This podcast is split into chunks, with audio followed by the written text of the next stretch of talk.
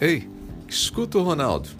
As redes sociais potencializaram as comparações e isso tem afetado a saúde emocional de muita gente.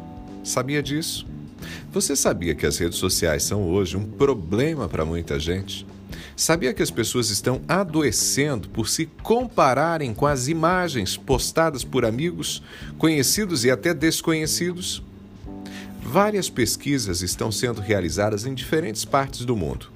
Eu cito, por exemplo, um estudo feito pela Instituição de Saúde Pública do Reino Unido em parceria com o Movimento de Saúde Jovem. Esse estudo apontou que as redes sociais podem provocar efeitos positivos, mas também têm sido nocivas à saúde humana. Tudo depende de como ela é utilizada, e o olhar de encantamento pela vida do outro é um dos maiores problemas. Mas também é desastroso despertar de desejos de consumo provocados pelas redes.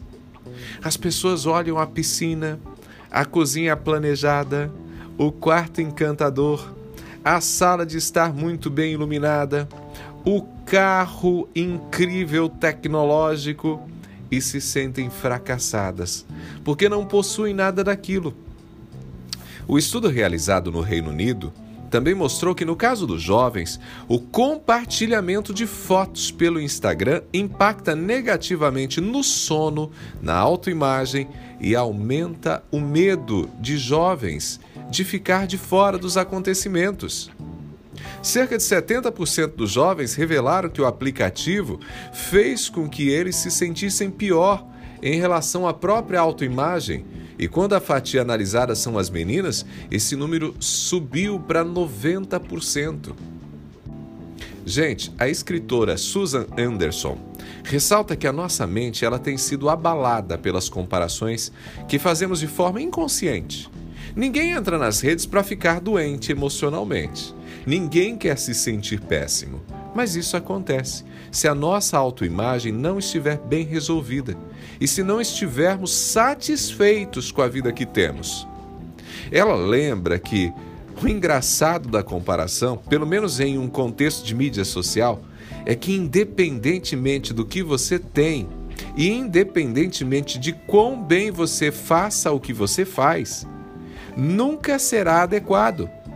Noutras palavras, por melhor que seja a sua vida, por mais incrível que seja o seu trabalho, você sempre vai encontrar na rede algo que vai mexer com você e que você não vive e tão pouco tem a chance de possuir. A Susan cita um exemplo bastante ilustrativo.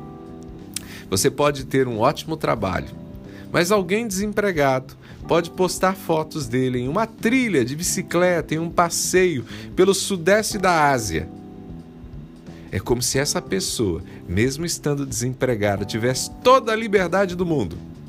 Uma liberdade que você não possui. Você tem um plano de saúde, você tem um plano de aposentadoria, você tem um salário todo mês. Essa pessoa não.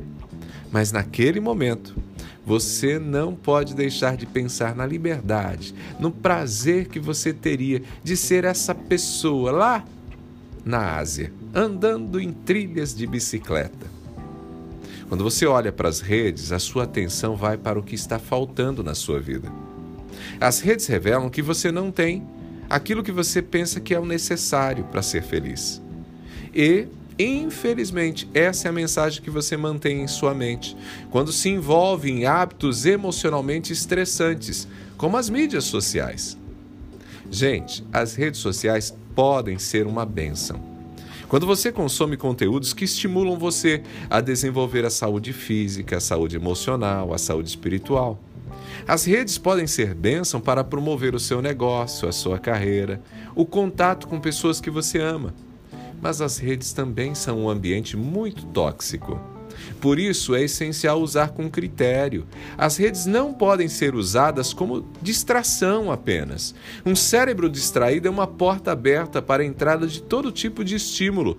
E o discurso que geralmente se impõe é este: minha vida é uma droga. Portanto, se você quer cuidar da sua saúde emocional, saiba de uma coisa.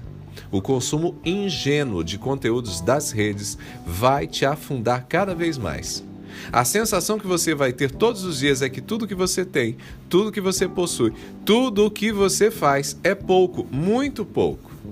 Você vai ter a impressão que a sua vida, a sua família, as suas conquistas são insuficientes, são nada diante do que acontece do outro lado da telinha. Pegou a ideia? Gente, livrar-se da desordem emocional, mantendo uma atitude consciente, inclusive sobre como você alimenta suas emoções, é fundamental. Portanto, haja de acordo, haja de forma a manter uma higiene emocional. Você precisa entender que tudo que você capta, tudo que você olha, tudo que você lê, tudo tem efeito sobre o seu estado emocional. Tudo tem efeito sobre o seu estado emocional. Então cuide de você, Abraços do Ronaldo e não esquece não, tô lá te esperando no Instagram. Com conteúdos de qualidade, sem comparação, tá legal? arroba Ronaldo Neso, arroba Ronaldo Neso, tô te esperando.